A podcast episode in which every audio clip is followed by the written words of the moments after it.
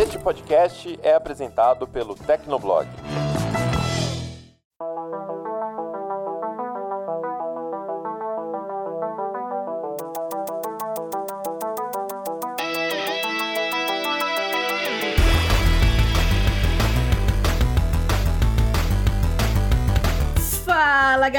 Começando mais um Hit Kill, o podcast de games do Tecnoblog. Eu sou a Vivi Werneck e hoje a casa tá cheia porque veio todo mundo. Eu gostaria de dar um alô para quem vai participar desse programa com a gente, que é o Ricardo Ciosi, o André Leonardo e o Ari, o Ariel Libório, que é o nosso editor, que veio também bater um papo com a gente. Tudo bem, meninos? Oi, Vivi. Oi, André. Oi, Ari. E oi, galera que tá ouvindo o Hit Kill. Bora falar aí de mais algumas polêmicas hoje. Fala, galera. Fala, Vivi. Fala, Ricardo. Fala, menino Ari, nosso editor que tá aqui hoje também, né? E hoje estamos aqui vindo diretamente de alguma falha de segurança para falar de vários assuntos curiosos aí. Na verdade, um assunto só. E aí, galerinha, tudo bem? E aí, Ricardo, André, Vivi, muito obrigado por me receber de novo. Vamos, porque eu tenho muita coisa para falar e vai ter uma polêmica que eu vou trazer hoje, hein? E, gente, polêmicas, gostamos. Mas antes da gente começar a falar desse assunto que é meio controverso, né? Que é justamente sobre vazamento de jogos. Será que eles são tão ruins assim? Será que dá para tirar alguma coisa de positivo? Mas antes da gente começar a falar sobre isso, eu gostaria de agradecer a você que tá escutando, compartilhando e comentando o Hitkill, né? Não esquece de, caso você ainda não assine o programa, de né, dar aquela forcinha pra gente e assinar o Hitkill na sua plataforma de podcast preferido. E se você quiser mandar um recadinho pra gente com sugestões de programas, comentar as coisas, é só mandar um e-mail pra hitkill.tecnoblog.net, comentar no post que vai ficar no Tecnoblog ou caçar a gente nas redes sociais. E é isso aí, galera. Vamos ao programa.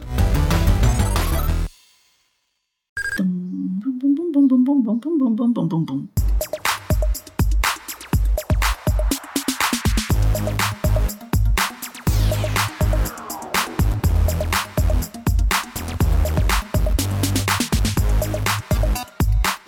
E nesse hit kill número 56, a gente tá chegando no 100, hein? É, passou da metade, então tá chegando no 100. Nesse hit kill número 56, a gente vai falar sobre algo que sempre aconteceu e, bom, fazer o quê, né? Vai acontecer outras vezes novamente, que é o que? Vazamento de jogos. E não necessariamente um vazamento do jogo inteiro, por exemplo, mas às vezes partes dele, né? Sejam algumas cenas, prints, vídeos de gameplay, código-fonte e por aí vai. E assim, é muito complicado apontar de onde normalmente partem esses vazamentos, né? Pode ser, assim, coisa de quem teve acesso antecipado a uma build do jogo, né? É, a build do jogo seria um fragmento do jogo que está sendo usado para testes, uma coisa assim, né? Uma build do jogo pode ter sido também quem teve acesso a partes do jogo enquanto tá trabalhando no projeto ou já trabalhou no, no, no game. Um ataque hacker, enfim,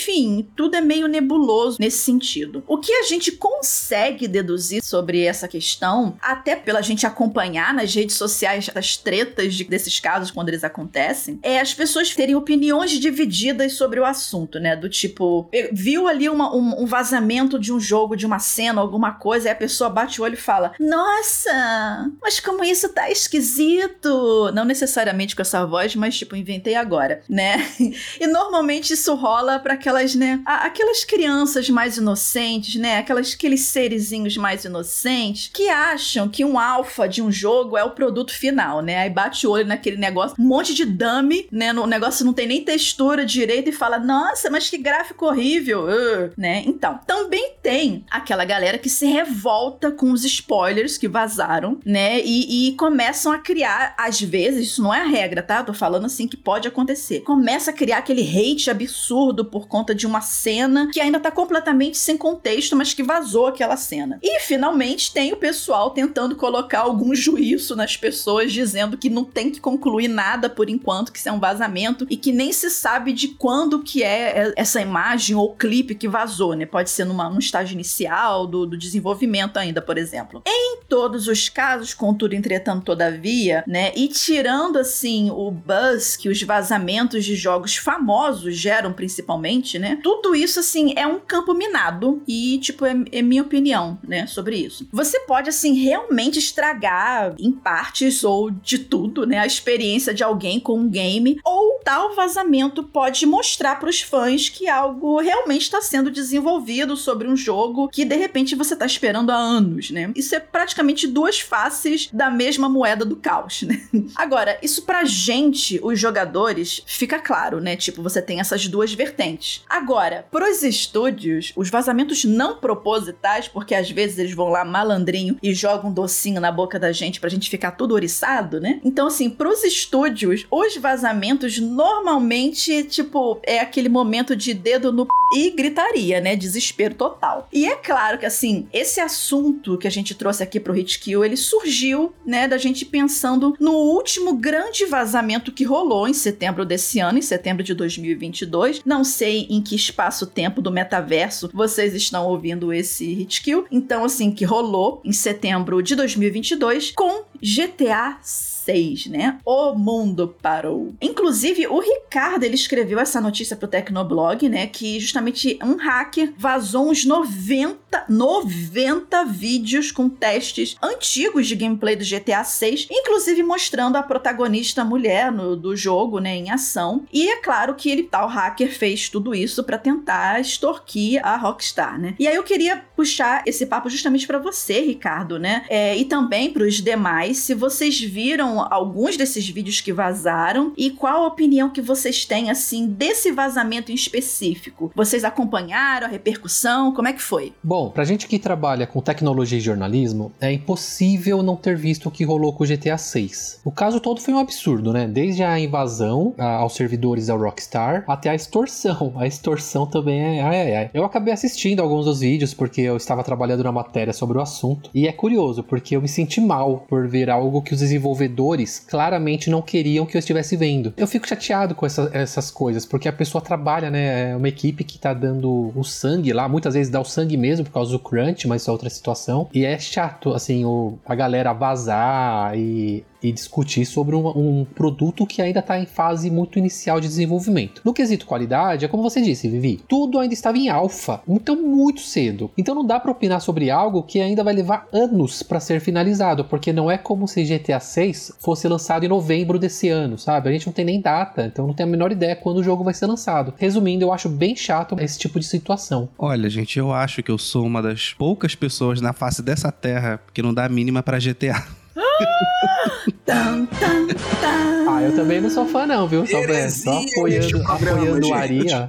Eu também não sou fã, não. Enquanto todo mundo falava assim, ai meu Deus, San Andreas, tomou conta da minha infância. Não, eu falo, gente, Vice City, GTA Vice City. Eu amo GTA Vice City. Oh shit, here we Eu go nunca again. coloquei três horas em, nenhum GTA na minha vida. É, Ricardo, a Isso, gente tá filho. juntinho aí. Eu- enquanto a galera tava jogando GTA, eu tava jogando, sei lá, jogo no PS1, Final Fantasy, sabe? É isso que eu tava Ah jogando. não, ah, não, aí, aí eu já, já passo. Mas enfim, vamos voltar aqui pro GTA. Vai, Ari. Mas então, é tipo, eu reconheço, né, que a franquia ela tem um impacto muito grande na indústria. E eu também acho triste, né, que um vazamento dessa magnitude aconteça com um jogo que é, porra, muito esperado, né? Mas é aquilo, né? Eu fico com raiva porque no período das redes sociais, né, que a gente vive, todo mundo precisa ter uma opinião sobre tudo, né? E isso me incomoda um pouco, porque, sei lá, o, o jogo vaza, a gente sabe claramente que aquilo ali é um alfa, que aquilo ali é uma versão de desenvolvimento, mas as pessoas precisam de alguma forma destilar ou um ódio ou uma opinião muito infeliz sobre alguma coisa que ele claramente sabe que não está finalizado, mas precisa dar a opinião dele. Isso pra mim é, é a pior coisa. E aquilo, né? No meio desses comentários eu vi que dizendo que o jogo tava mal feito, que os gráficos estavam piores que o GTA V. Cara, era muito claro que era a versão de desenvolvimento, sabe? Tinha até uma- um vídeo que eu vi da protagonista entrando numa loja e o cara da loja completamente sem cara, sem Sim, animação. É, foi- é os dummies que eu falei, né? Que é tipo, você só tá testando o gameplay. Então, pra que, que você vai ficar tomando cuidado com a textura dos personagens? Exato. Ele é um NPC aleatório, ele não precisa ter textura no momento. Mas te falar que mesmo você vendo que não tinham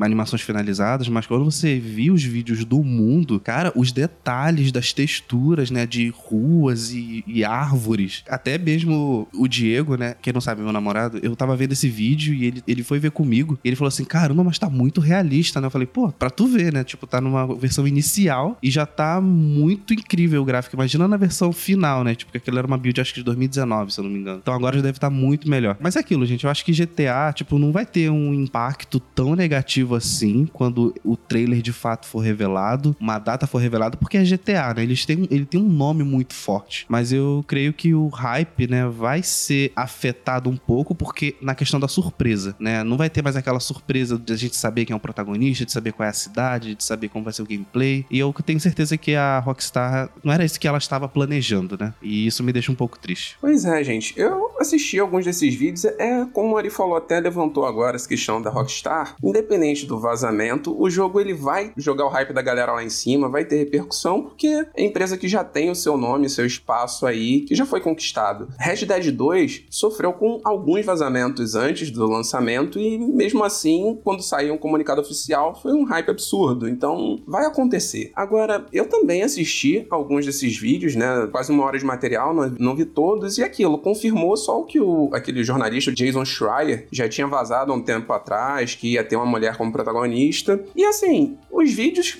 entregaram o que a gente espera de GTA, que era tiroteio, perseguição de carro e tudo mais. Então, sabe, não era algo que ninguém achasse inesperado. Como vocês falaram também, né? É uma build bem antiga, era uma build de, de 2019, pelo jeito. E assim, muita coisa do desenvolvimento não foi feita ali. A gente que trabalha com, com isso e também às vezes trabalha com audiovisual sabe que a parte mesmo ali de finalização, de você dar retoque visual nas coisas, você colocar textura, colocar efeito de luz, isso vem muito mais à frente no, no desenvolvimento de um produto. Então, essa build é nada mais do que um de que realmente a parte inicial de um projeto. Então, ao menos para mim, assim, não fez diferença achar, na a qualidade tá horrível. Não, não tava. Eu achei até, na verdade, que tava muito bom pelo que foi visto de uma build tão antiga, de, sei lá, três anos atrás. E assim, certamente muita coisa já evoluiu até agora. Agora, um ponto positivo nesse vazamento que rolou foi que várias desenvolvedoras, né, entraram no Twitter em, em solidariedade, né, aos devs da Rockstar e começaram a postar seus projetos em estado inicial, assim. Então você viu ali a Remedy mostrando os primeiros estágios de Control, quando basicamente você só tinha protagonista e, e o, todo o resto do cenário é, não tinha nada, era só, só asset, só, só cenário vazio enquanto ela tava mexendo os, os objetos para atacar. Você viu também Little Big Planet, que parecia um. Sackboy parecia um bonequinho de, de criança, aqueles bonequinhos de cinco traços, que é tipo o desenho que eu consigo fazer, inclusive. Cult of the Lamb também mostrou, Sniper Elite mostrou também seu projeto inicial. Então, assim, no final das contas, se a gente pode tirar algo positivo dessa situação, foi das pessoas terem mais conhecimento de como funciona o desenvolvimento inicial de um jogo. Poxa, eu não tinha pensado por esse lado do André. Foi legal, foi realmente. Sim. É, os desenvolvedores, as empresas, eles se juntaram para explicar, para ensinar pra galera algo que eu, eu lembro eu disso. acho que deveria ser um pouco óbvio que no começo as coisas são meio complicadas, mas eu achei legal. Boa, eu não tinha pensado nisso, curti. Então, é, eu acho interessante que ah, o que, que eu acho interessante, gente? Eu esqueci. Ai, merda. Pera, eu ia falar alguma coisa legal sobre Eu acho interessante. Eu acho, eu acho... Não, e lembrei, lembrei agora, gente. Desculpa. Ai. Não, porque eu acho que para as pessoas no Twitter é muito fácil, né, desenvolvimento de jogo, né? Tipo, o jogo saiu quebrado, é muito fácil você fazer um patch. Tipo, ah, vou aqui na, na minha build aqui de desenvolvimento. Nossa, um bug, eu atravesso parede. Agora eu vou escrever aqui no bloco de notas: não atravessar parede. Pronto, o, o bug tá resolvido. Porque eu acho exatamente que eles pensam assim, sabe? Eu sei que tem empresa que é muito incompetente por aí, Behavior Dead by Daylight, mas, cara, oh, shade, desenvolver jogos jogos não é uma coisa fácil. E a, a, galera acha que é. Que é uma coisa muito simples, que é muito fácil você fazer um jogo, você consertar um jogo. Gente, não é. E o desenvolvimento de jogo é uma coisa tão lenta. Se as pessoas soubessem o quão lento é o desenvolvimento, você realmente entregar uma coisa muito boa. Tem gente que fala assim: ah, Rockstar tá enrolando com o GTA, vai entregar só lá em 2026, 2027. E vocês não têm noção que, tipo, o GTA V, né? Um grande exemplo que é o GTA V, cara, o personagem interage com praticamente tudo do mundo. Você tem que criar linha de código para tudo do mundo o personagem interagir interagir. Então imagina, tipo, o mapa muito maior que o GTA V, o tempo que não demora. Então, realmente, foi aquilo que a gente já comentou aqui, né? Os vídeos de desenvolvimento, você não precisa colocar tudo nos mínimos detalhes. Isso daí é quando o desenvolvimento já tá mais avançado. Agora é só para ver se, tá, o negócio funciona, vai ser desse jeito, as animações vão ser assim, do personagem principal, pelo menos. E a partir daí aí a gente vai refinando até entregar o produto final. É, até porque isso acontece tanto em audiovisual, acontece na própria programação dos jogos, né? Não adianta você ficar usando é, um arquivo super pesado com muitos detalhes em, uma, em algo que você está testando, porque isso acaba atrasando o desenvolvimento, os tempos de render das coisas. Então, assim, para o fluxo de trabalho não é bom você ter arquivos muito pesados e com muitos detalhes e tudo mais. Então, essa questão também. Sim, é tipo no audiovisual mesmo, né? Eu edito pelo menos o vídeo, né? Podcast a gente edita com a qualidade no máximo porque não pesa muito. Mas vídeo é sempre com uma qualidade baixíssima, assim, tudo meio granulado, sabe? Justamente para não pesar nesse processamento, né? Porque para que que eu vou ficar forçando o computador para processar aquela imagem o tempo todo se eu ainda tô mexendo nela, sabe? Não faz o menor sentido. Só voltando rapidinho no que o André tinha comentado, eu cheguei a olhar essa parte do desenvolvimento do Cult of the Lamb, que eles colocaram lá os bonequinhos. Gente, a ovelhinha era horrível tudo horroroso. é aquele chão chapado ali, mas você vê que aquilo dali é para você fazer teste de gameplay, né? E como vocês falaram, não tem um motivo de, de finalizar uma arte em algo que vai mudar várias vezes até ficar bom ou até ficar aceitável o suficiente para lançar, ou pelo menos deveria ser assim, né? Mas assim, um outro exemplo que eu gostaria de trazer aqui pra gente conversar e que deu muita treta também na época foi o caso de The Last of Us Parte 2, né? Que inclusive tem review do jogo e um especial sobre isso no Tecnoblog, ambos escritos pela minha pessoa, né? Vou deixar o link no, no post, caso alguém se interesse. Leiam lá, que tá muito legal. Isso mesmo. Eu não me lembro agora se, se esse vazamento do The Last of Us 2 foi no final de 2019 ou início de 2020 e que parte do roteiro vazou, além de alguns prints do jogo também. Mais especificamente, o print.com. O print do jogo, mostrando justamente o destino do Joel, né, logo no início do jogo. Eu não vou falar em específico, enfim, eu acredito que todo mundo já sabe, que todo mundo já jogou, mas por via das dúvidas, é o, o destino do Joel no, no, no início do jogo, né. E para quem, de repente, morou numa caverna ao longo dos últimos 10 anos, o Joel foi um dos protagonistas do primeiro jogo, né, junto com a Alice, né, voltando para sua caverninha agora. Mas assim, eu acredito que só só quem, né, como eu comentei, né, tava nesse estado de casulo social dentro da caverninha que conseguiu se desviar desse super, ultra, mega blaster spoiler, né? Ou pelo menos que ouviu falar porque todo mundo comentou sobre isso. Mas o pior ainda tava por vir. Ah, tava por vir. Hum, por conta desse vazamento específico, especialmente das imagens, né? Os fãs do jogo, né? Não tô falando todos, mas alguns fãs do jogo que alguns muitos fãs do jogo, imediatamente já nomearam assim o um novo Nêmesis do Twitter na época, que era quem? A Abby. E aí, meus queridos? Ah, bom, nesse momento foi tudo ladeira abaixo, né? O que mais se via nessa época eram de piadas sexistas por conta do porte físico da Abby, porque nossa, como assim? A mulher não pode ser musculosa, né? E engraçado que logo no início da parte dela no jogo mostra que ela estava numa base dentro de o que parecia ser um estádio de futebol, sei lá o quê, e que tinha uma academia enorme lá dentro, nossa, né? Nossa, mas mulher tem músculo? Mulher tem músculo? Nossa, pra mim não, pra mim era só um ah, ossinho ali não, mesmo. No Twitter, no Twitter não tem músculo, não. não Gente, não, não, imagina, especialmente você numa situação pós-apocalíptica dessa, tendo que se virar para poder subir, descer as coisas, né? Ah, mas enfim, enfim, né? Que absurdo, né, gente? A mulher tava lá nesse no apocalipse zumbi, não tava de biquíni nem rebolativo. Isso é muito absurdo, gente. Eu acho muito errado. Olha, te falar. Vocês três estão usando o Twitter errado.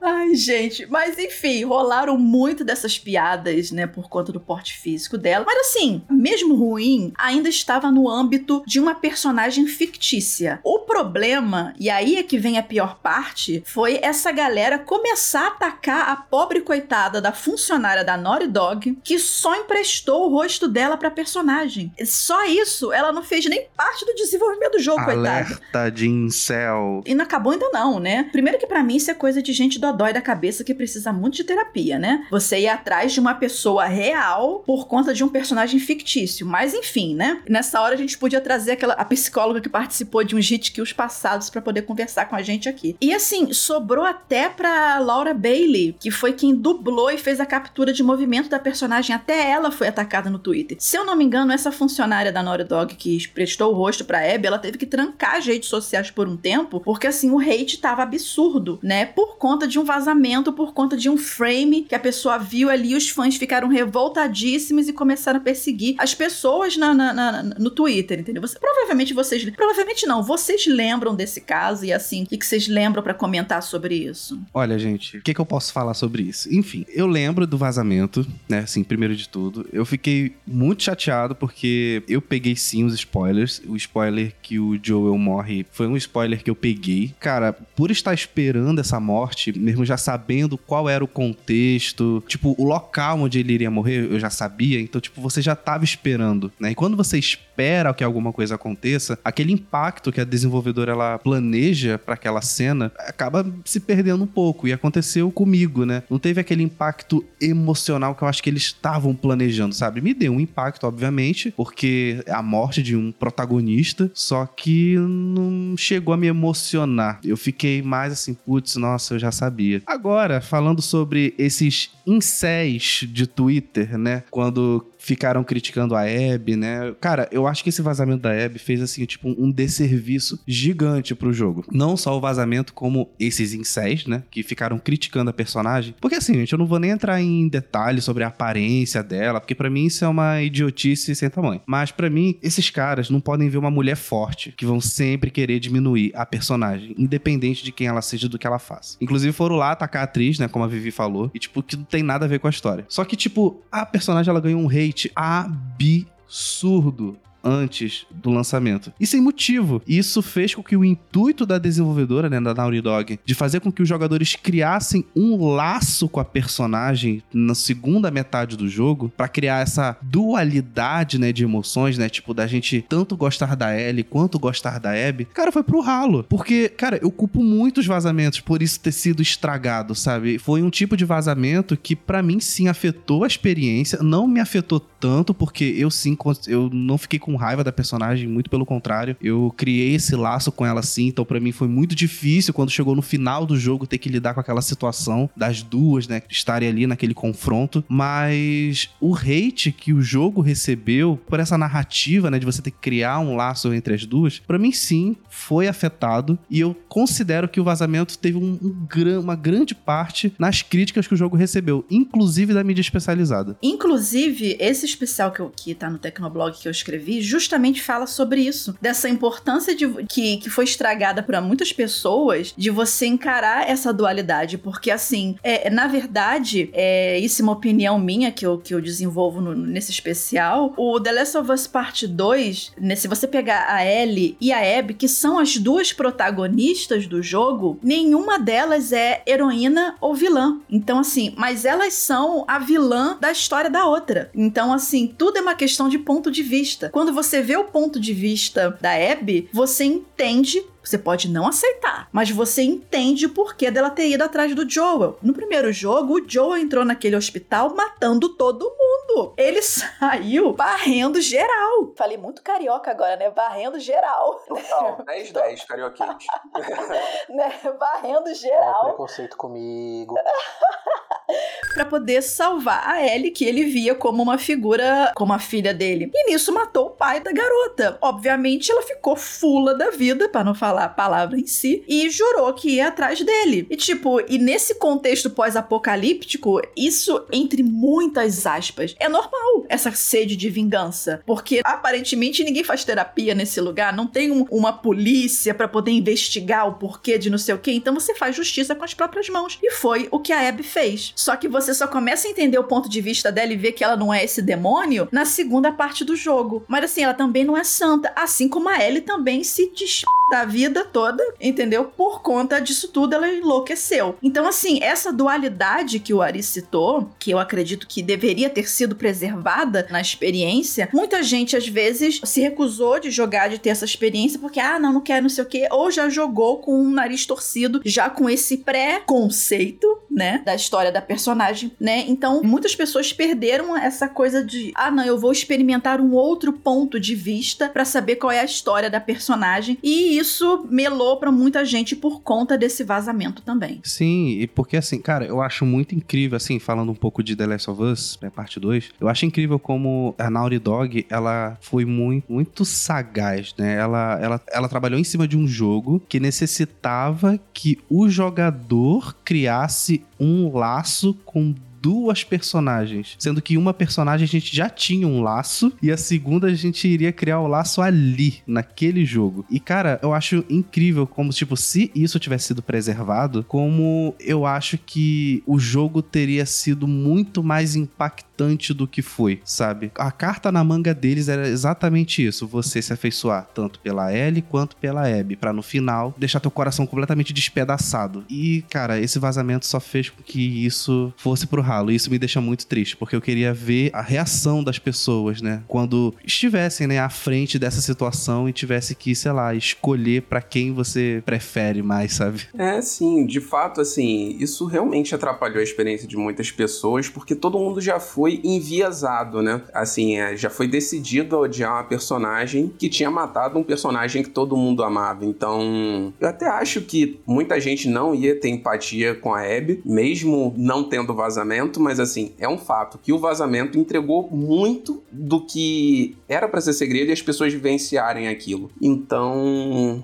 assim, realmente pesou muito na, na, narrativa e na experiência de muitas pessoas com o jogo, né? E aí a galera que, enfim, atacou o funcionário da Naughty Dog, isso aí a gente nem comenta, porque isso é gente doente, mau caráter, né? Mas enfim. Agora, cara, esse vazamento comigo foi uma experiência, assim, foi uma, uma faca de dois gumes, assim, porque eu tava lá tranquilo, de boa, feliz, não tava nem odiando ninguém ainda antes de entrar no Twitter, tomei meu café e quando abri no Twitter, dei de cara lá com o famoso print, cara, lá do corpo estendido no chão. Eu falei, cara, isso estragou a minha experiência, porque eu já sabia o que ia acontecer, mas eu também não corri atrás do que, do que acontecia depois. Eu falei, não, deixa quieto. E enquanto eu tava jogando, eu ficava antecipando toda hora, né? Aparecia o Joe, eu lá eu falei, ai meu Deus, é agora. Ai meu Deus, é agora. E aí ficava naquele meme do hoje sim, hoje não, o tempo todo. E aí, na hora que realmente eu me distraí, foi a hora que aconteceu e que, enfim, o, o Joel teve lá o, o destino dele. Então, assim, de fato, isso atrapalhou porque eu já sabia que ia acontecer, mesmo que eu imaginasse, assim, que isso ia ser usado em algum momento como uma ferramenta de roteiro, né, para criar a motivação da Ellie no jogo, foi meio chato saber disso antes, saber que, que o Joe morreria e tudo mais. Então, assim, se tem algo positivo que pode ser tirado dessa história, eu tô tentando ver o copo meio cheio de novo.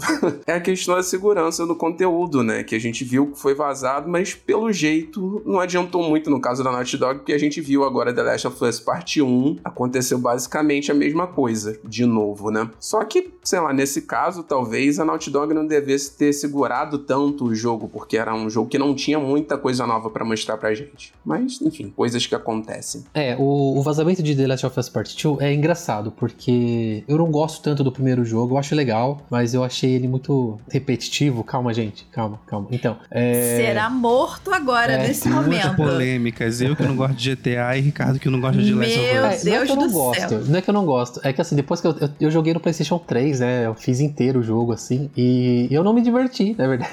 Então... Gente, olha, você só será poupado porque sua filhinha ainda é muito é, novinha. Ela é boazinha, ela é boazinha.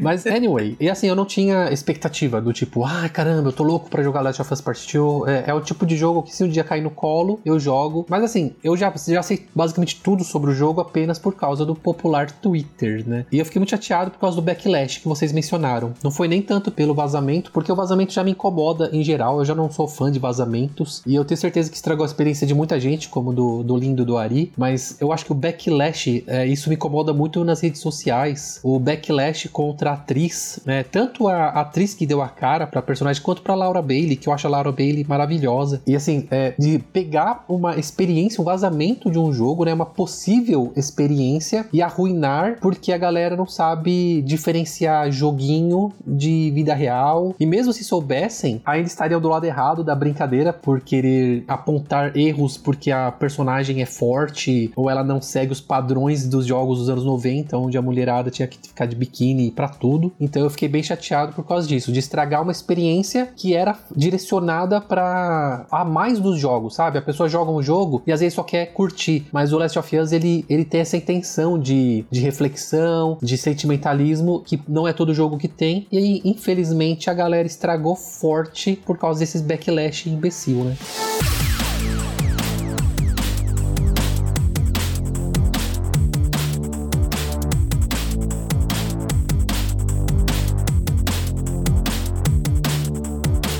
Assim, gente, The Last of Us sempre causa uma comoção, né? Para o bem ou para o mal. Mas, assim, quais outros vazamentos, assim, que vocês lembram? Assim, tipo, mais antigos ou mais novos que vocês podem jogar aqui na, pra gente conversar também? Aqui, eu vou puxar, então, dois vazamentos aqui que eu pesquisei aqui pra, pra gente jogar nessa pauta. E, cara, tem um aqui que. A SEGA, né? Em homenagem ao menino Ari que tá aqui, né? A gente tem que falar da SEGA. Não sei se o Ari é fã da SEGA ou se ele é só, só gosta do Sonic, na verdade. Eu gosto só do Sonic.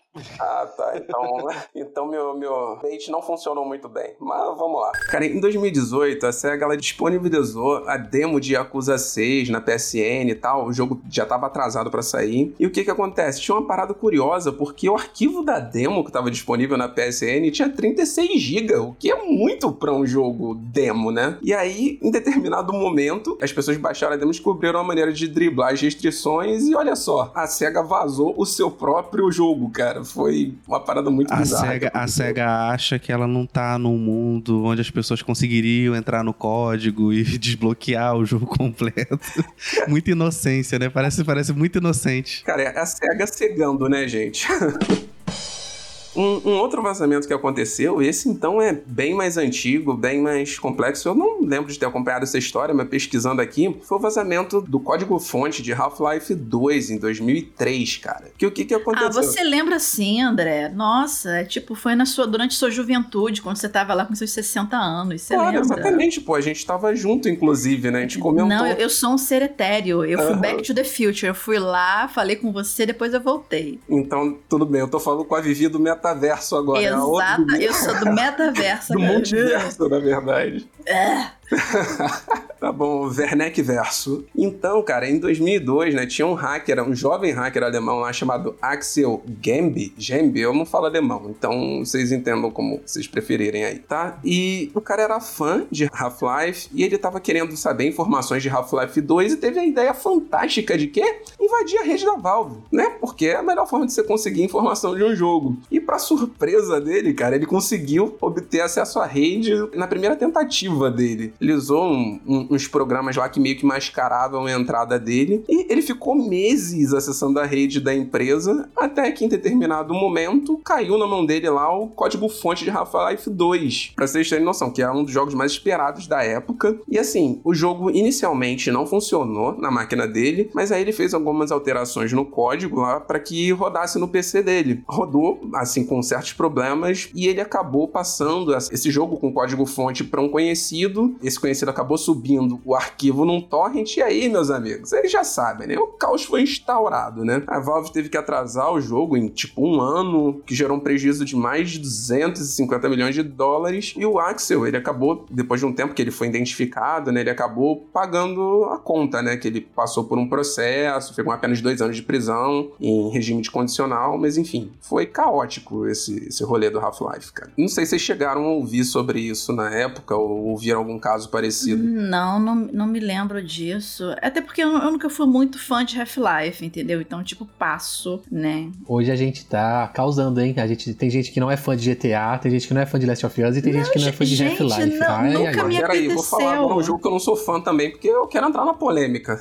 A tadinha, a pessoa que quer fazer parte de um grupo social. Vai, meu filho, Sim, fala. eu quero entrar no recreio, vou, vou falar Vai, aqui. não quer ficar no cantinho sozinho, é, não, vai. vou falar que não gosto de, de God of War, mas é é por o caô. Eu gosto de God of War, então fica pra próxima. Exatamente, mas É. eu não me lembro. Eu só sei que o Half-Life 2 virou uma lenda urbana, né? Do 3, aliás, o Half-Life 3 virou uma lenda urbana e acho que isso nunca mais vai sair. Pra mim, a melhor coisa que saiu do Half-Life foi o Portal, tá? Sim, Sim. Portal é maravilhoso. Um e dois, joguem, inclusive. Agora Half-Life, é. Agora, uma É. parada que eu ia falar só sobre esse caso, porque eu acabei lendo a entrevista do, do Axel depois que ele deu em alguns sites. E assim, uma parada que é curioso é o comportamento do hacker dessa pessoa. Talvez seja só dessa pessoa, mas mesmo do hacker de outros tempos. E nesse caso do, do Alex, Axel, na verdade, ele falou: ah, ele se mostrou arrependido do que fez, ele fez muito aquela coisa do, do jovem internauta dos anos 2000, que ele queria um desafio, vencer o desafio e tal, mas ele não pediu dinheiro, ele se desculpou com a Valve e tudo mais. Assim, e você nota que o cara realmente, ele não tinha um intuito de, ah, vou prejudicar a empresa, ou quero ganhar dinheiro, coloque dinheiro lá na minha conta né, de Bitcoin, que nem tem hoje em dia, então, Não, sabe? não tinha antigamente Bitcoin em 2003 É, ainda.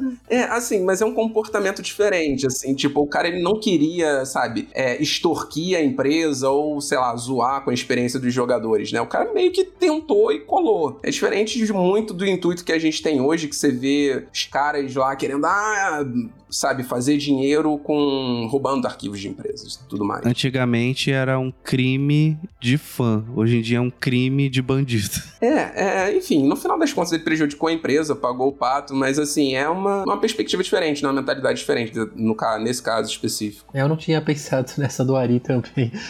Antes era crime de fã e hoje é crime de, de bandido, de criminoso mesmo, é verdade. Eu pensei em duas situações chatas, obviamente, pra mim são bem chatas. E são recentes até. Teve o caso de Pokémon Sword and Shield, um ou dois dias antes da revelação oficial. Os nomes e logotipos dos jogos vazaram, né, em uma loja online. E, e lojas online adoram vazar jogos. Não sei o que que eles acontece, que eles precisam ter essa pressa de listar o jogo na lojinha. E foi muito engraçado, porque tudo parecia fake, né? Pô, Pokémon espada e escudo, né? A galera até fez piada, assim. E daí deu um dia aí a, a Pokémon Company soltou a apresentação e era realmente esses nomes dos jogos. E é, é chato, porque a Pokémon Company, ela faz é, esses vídeos, essas, essas Nintendo Directs, né? Pra dar o hype pro jogo. E daí vazamento estraga a experiência. Outro caso que foi bem recente, e daí eu curti menos ainda, porque vazou muita coisa, foi o elenco de Street Fighter 6. O jogo ainda tá em. é, acabou, na verdade, o beta fechado dele. Agora, no- na época que a gente tá gravando, já acabou o beta fechado. Mas assim, anunciou o jogo, teve horas de diferença e vazaram todos os personagens da primeira leva. E foi um absurdo, assim, porque não tinha, não tinha apenas o elenco principal do jogo, já, mas também já tinha os. Acho que os dois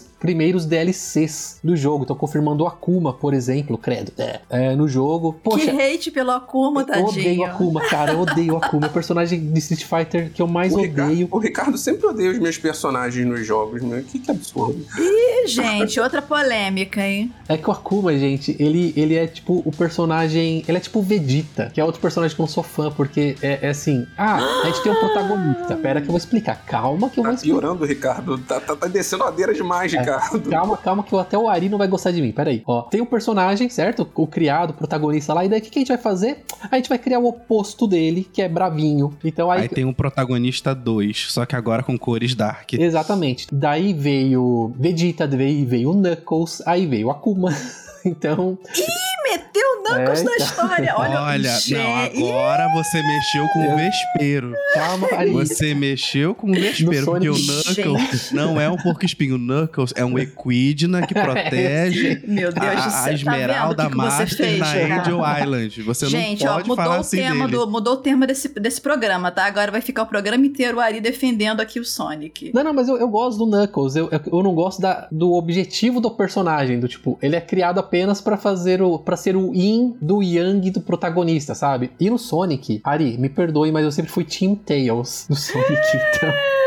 Não, eu concordo. Ele é mais fofinho que o Sonic. Eu acho ele inútil, mas eu, mas ele é fofinho realmente. Anyway, então, e eu não, não sou fã desses tipos de personagens. E no Street Fighter V, na verdade, todo Street Fighter que tem o Akuma, você vai jogar online, sempre tem player de Akuma, sabe? Eu não gosto muito da popularidade do personagem também. Como é sombrio e tem o apaga-luz, tem o 15 tempo, cara. Tem o 15 tempos, é- aí ele é legal. Voltando aqui, é, mas o, o que, que é chato de- desse do vazamento de personagens? Principalmente pra quem acompanha jogos de luta, sempre sempre que eles estão anunciando um novo jogo, eles colocam trailers dos personagens. Então, um trailer, ah, de repente sai um trailer do personagem, daí a galera anima, pô, esse personagem vai estar no jogo, um fan favorite, por aí vai. No Street Fighter 6, basicamente, eles tiveram que fazer um damage control ali, e daí jogaram basicamente todos esses personagens e um trailer depois lá, oficializando o vazamento, né? Então, assim, é muito chato, porque eu gosto muito da expectativa de será que o personagem que eu tanto gosto vai estar nesse jogo, nessa empreitada? E o vazamento estragou essa parte para mim. Então é, é, chato, não gosto não. Só fazendo um parênteses aqui, o Ricardo lembrou de jogo de luta, eu lembrei da história muito louca que aconteceu envolvendo o Brasil lá no lançamento de Mortal Kombat 9, que o vazamento do jogo rolou aqui no Brasil, que o cara Nossa, mostrou o sim, disco. o disco vazou, Exatamente, ai que horror, cara.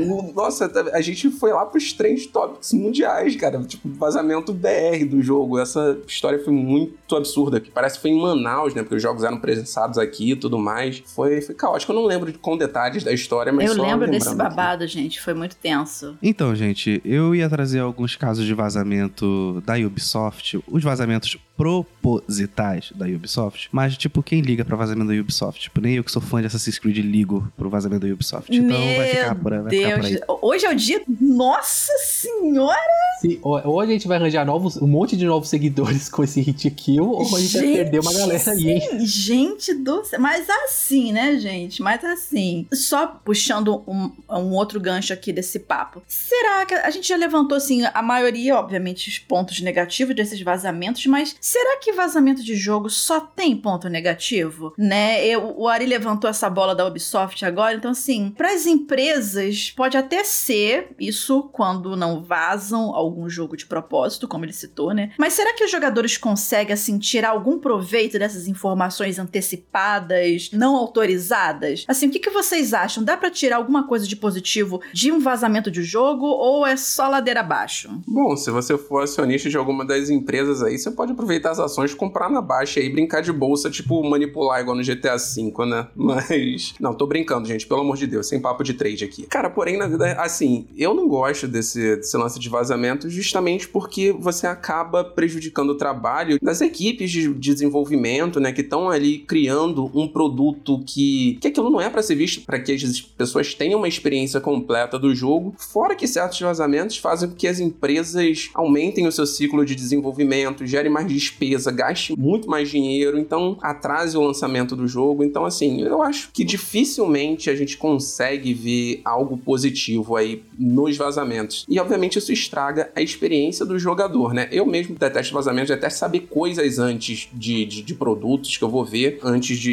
enfim, antes de receber de fato o produto e de, de ver a, viver a experiência. Eu só abro aqui uma exceção, por exemplo, é, se de repente no vazamento tiver informações referentes a algum tipo de microtransação que vale lesar o consumidor e o jogador, né? Lembrei até aqui daquele caso da Activision, que não foi um vazamento, mas que ela colocou ali aquela loja, liberou o jogo do Crash Nitro Field durante um tempo, que não tinha loja nem nada, e de repente depois dos reviews a empresa foi lá e colocou uma loja para você fazer microtransação pagando dinheiro de verdade. Acho que picareta em essa empresa.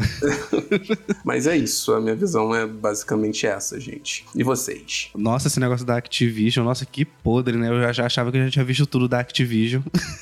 Nossa, Hoje é o dia do foi, Shade. Hoje é o dia do Shade. Essa foi uma pernada, assim, que é uma rasteira braba que deram na galera. Inclusive na galera que fez review do jogo, né? Foi tenso. Então, né? Agora parando de falar da Activision. Tipo, particularmente, eu gosto quando vazam informações, tipo, leves leves sobre algo que eu tô aguardando muito, que isso alimenta o meu hype para alguma coisa. Mas tipo, um detalhe de gameplay, design do local, é um design de personagem, seja uma imagem ou até relato em texto, né? Porque eu sou uma pessoa que usa Reddit, né? Então eu gosto muito de ver pessoas relatando que viram tal coisa e como eles descreve, descrevem aquela coisa lá numa, numa thread do Reddit. Mas, cara, spoilers eu sou, tipo, totalmente contra, porque você não sabe o intuito da dev em relação àquela informação que você pegou, né? Como comentamos aí com The Last of Us Part 2, que afetou afetou sim o entendimento e o nosso envolvimento com a história. Eu acho que estraga assim a experiência porque o, cara, o elemento surpresa para mim é uma coisa é a coisa mais importante que pode ter nesse mundo aí de audiovisual e ele não tem volta, não adianta. Aquela sensação da surpresa é algo que as empresas tentam alcançar e tipo,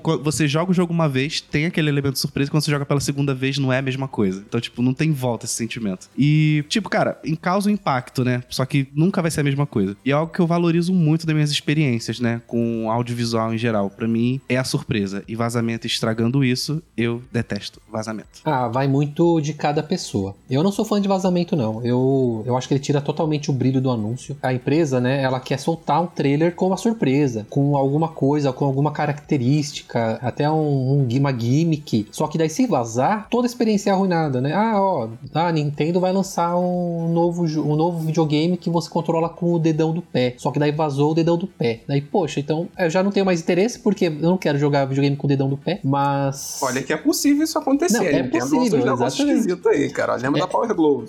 É, é, uma, é uma brincadeira com, com pitadas realistas aqui. É, mas eu não gosto da ideia de arruinar a experiência, a surpresa dos fãs. Então, não tem jeito. É verdade que tem aqueles jogadores que gostam de descobrir o máximo sobre o produto antes da revelação. Mas eu realmente sinto que a festa, né, da, da apresentação, do showcase e por aí vai, deveria ser protegida sim. Só para dar meus 2% aqui, eu também concordo que o vazamento de, de jogos de informação é mais é, negativo do que positivo para mim, né? Eu não curto, eu não gosto. Por mais que gere aquela curiosidade, no máximo, tipo, ah, não, é, é como o Ari citou, alguns pormenores do tipo, ah, vai ter um, um gameplay que você vai ter uma arma específica, mas assim, eu não gosto, porque é justamente essa questão da surpresa, é do descobrimento, é de você estar tá ali jogando na hora e de repente você, cara, Melo, né? Que, que coisa maneira, que não sei o que. Isso, isso não tem preço, né? Do que tipo, ah, beleza, é agora que vai aparecer então aquela parte tal, tá? Então assim, tira muito dessa coisa. A gente que faz review de jogos, a gente às vezes, a gente recebe as informações com embargo e às vezes, né, é, a gente até tem acesso a algumas informações ao longo do jogo pra gente poder priorizar uma parte ou outra, caso a gente queira alguma coisa assim. Mas até mesmo nesses documentos de, de, de embargo, eles evitam de colocar é, é, spoilers cruciais da história, que é pra gente que tá testando também ter esse impacto da história, se for o caso, que é pra gente tentar transpor isso quando a gente for produzir o conteúdo, sem dar spoilers, é claro. Mas assim, falar da emoção de descobrir as coisas, e isso você só pode ter uma vez, realmente. Você só pode, você não pode se surpreender surpreender para depois se surpreender novamente. Isso não funciona. Não sei se você te bater com a cabeça, esquecer da tua vida e aí você vai aprender tudo de novo. Então, assim, eu não considero vazamento uma coisa benéfica, mas infelizmente, né, ou para o bem ou para o mal, para quem gosta, vai continuar acontecendo e é a partir das empresas de tomarem mais cuidado, botar os NDAs da vida, né, que são aqueles é, é, non, non non que é o, o documento que se assina para você não, não falar nada de um trabalho por um período de tempo, que você pode inclusive ser processado por isso, mas nem isso às vezes garante nada. Então, assim, é muito das empresas de fazer uma política para segurar as coisas para elas não vazarem antes do tempo. E a gente que não quer tomar spoiler, caso a gente note que tá rolando alguma coisa no Twitter, um, geralmente é Twitter, né, de, de spoiler de alguma coisa, toma cuidado para não clicar, porque assim, pode acontecer de você abrir um negócio e vrau, morreu Joel, entendeu? E realmente é um caso sério. Mas assim, galera, você que tá ouvindo esse hit kill número 56, a gente queria saber agora qual a sua opinião sobre vazamento de jogos. Você acha que eles realmente atrapalham? Que eles podem ter algum tipo de benefício? Será que você não liga? Será que você quer receber de repente algum vazamento caso aconteça? Vem participar desse bate-papo com a gente em hitkill.tecnoblog.net, deixando seu comentário no post que vai ficar lá no Tecnoblog ou caçando a gente nas redes sociais. Vem conversar com a gente.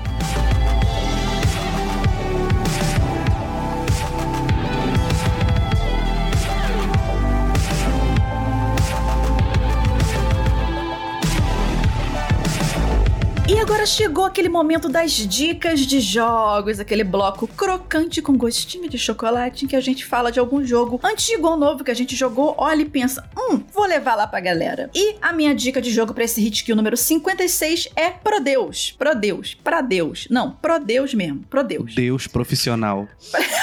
ah, muito bom. Meu Deus, perdi tudo agora, perdi tudo, tô morando de aluguel. Não, não tô morando de aluguel, mas enfim, deixa pra lá.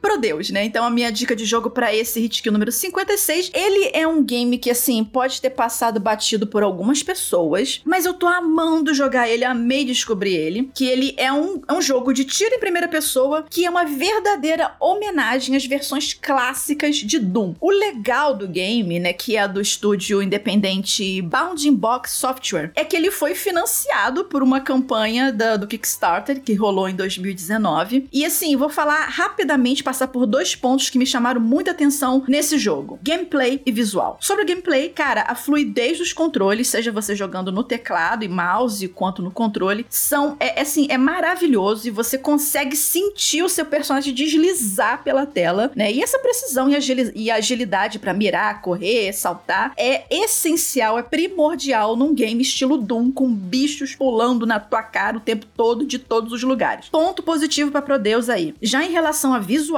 ele faz um uso do nostálgico e do atual. Por exemplo, o seu personagem, as armas e os inimigos são todos em pixel art, para dar mesmo aquele gostinho de se estar tá jogando um Doom da década de 90, assim, com tudo quadradão. Já todo o ambiente é texturizado de uma forma mais atual mesmo, né? E assim, esse contraste do antigo com o novo causou, assim, é um impacto muito legal. E, e assim, foi muito legal pra proposta do jogo. E só para terminar, Prodeus ele custa 75 reais na Steam e também tá disponível para PS4, PS5, Xbox One, Xbox Series X e S e Nintendo Switch, ou seja, qualquer canto. Aí, além do modo single player, também tem o multiplayer, então assim, super recomendo jogar Prodeus. Segue aí. Vai, Ricardo! Pera, eu tava rolando, eu tava rolando o negócio. Tava rolando? Saiu da cadeira, começou Não, a rolar. tava rolando o hit kill, o roteiro. Incorporou o Sonic, meu filho.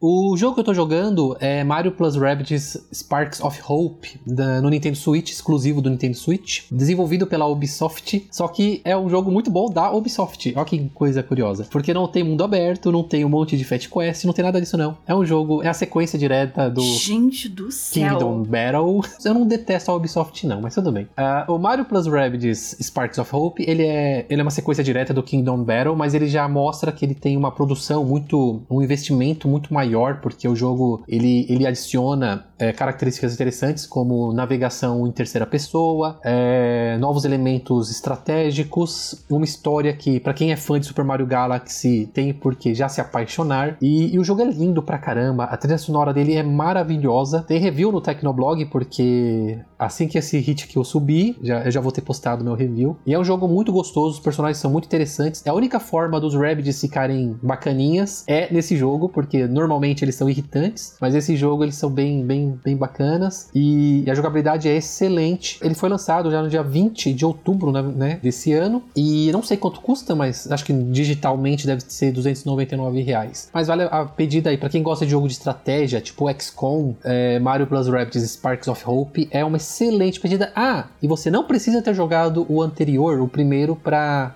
curtir esse daí não, viu? Show! Vamos lá então, vamos falar do meu joguinho agora, tá? O que eu tô jogando e que eu tô curtindo bastante é Slipstream, que é um jogo de corrida 2D lançado em 2022, um jogo brasileiro inclusive, e que tem fortes inspirações em clássicos como Top Gear e OutRun, tá? Então você pode escolher ali entre cinco veículos com características distintas, aquele carro que acelera mais, mas tem menos velocidade final, e um outro carro que ele é, tem um melhor controle, mas ele não tem a menor velo melhor velocidade. Enfim, essas características, uma coisa bem Top Gear mesmo. E assim, ele tem vários modos de jogo, modos de campeonato, modos versus também, mas o grande destaque é o Grand Tour, que é um modo em que ele é meio que uma história que você parte de um determinado ponto e vai encarando trechos de estradas, encarando, encarando adversários, rivais, né? Cada rival tem uma personalidade diferente e no final de cada, de cada estágio, você tem uma, uma bifurcação em que você pode seguir dois destinos e cada um leva a destinos diferentes. Então, assim, você tem então várias rotas, na verdade. Os cenários não são super longos, mas ele é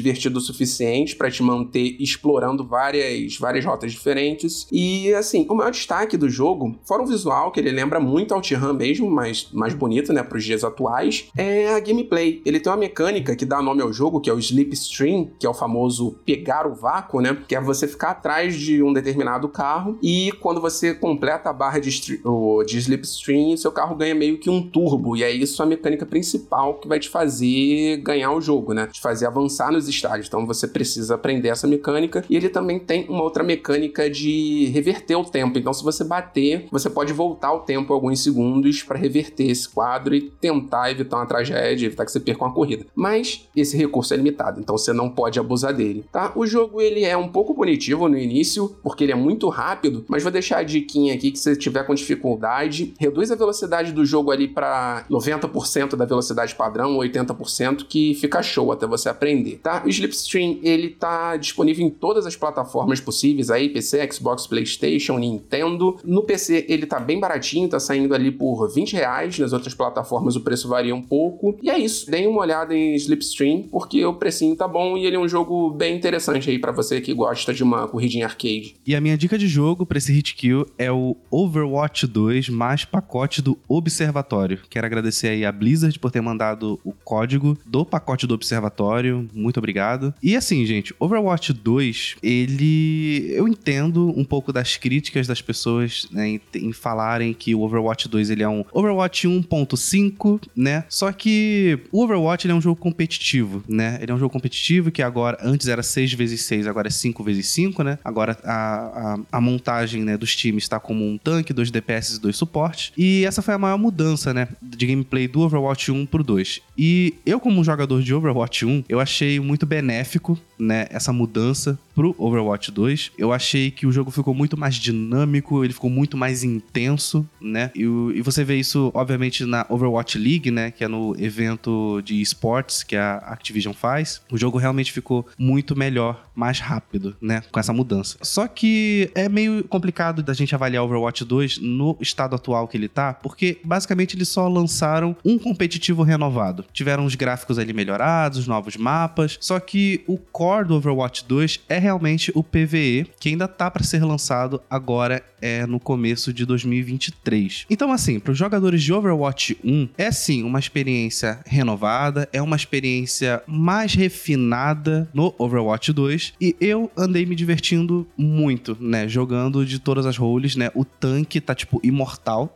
agora, porque só tem um tanque, então jogar de tanque tá muito divertido. Jogar de DPS também tá sendo muito satisfatório. Eles tiraram aquele monte de shield, né, que tinha no Overwatch 1, então o jogo agora ele tá menos quebrar shield, mais tentar acertar as pessoas. Mas é isso. E o pacote do observatório, que foi o que a Blizzard mandou, ele basicamente te dá um passe de batalha, né, que agora o jogo tem um modo de passe de batalha, tipo Fortnite, porque agora ele tá free to play. Te dá 2 mil créditos para você gastar na lojinha com skin e te dá algumas skins exclusivas, né, desse Overwatch 2. O que não muda muito a experiência, né, porque basicamente os, as 2 mil créditos que eles te dão é para você comprar mais uma skin, né, na loja. Então, se você curte muito, né, o Overwatch, os personagens e quer ter realmente todos os estilos, né, ali de roupas dos personagens e tal, o pacote do Observatório vale a pena. Só que fica muito claro de que ele não altera em nada a sua experiência, seu gameplay. O Overwatch 2 tá muito legal, tá com uma experiência renovada e é isso. A minha dica de jogo para esse hit kill é Overwatch 2 com o pacote do Observatório.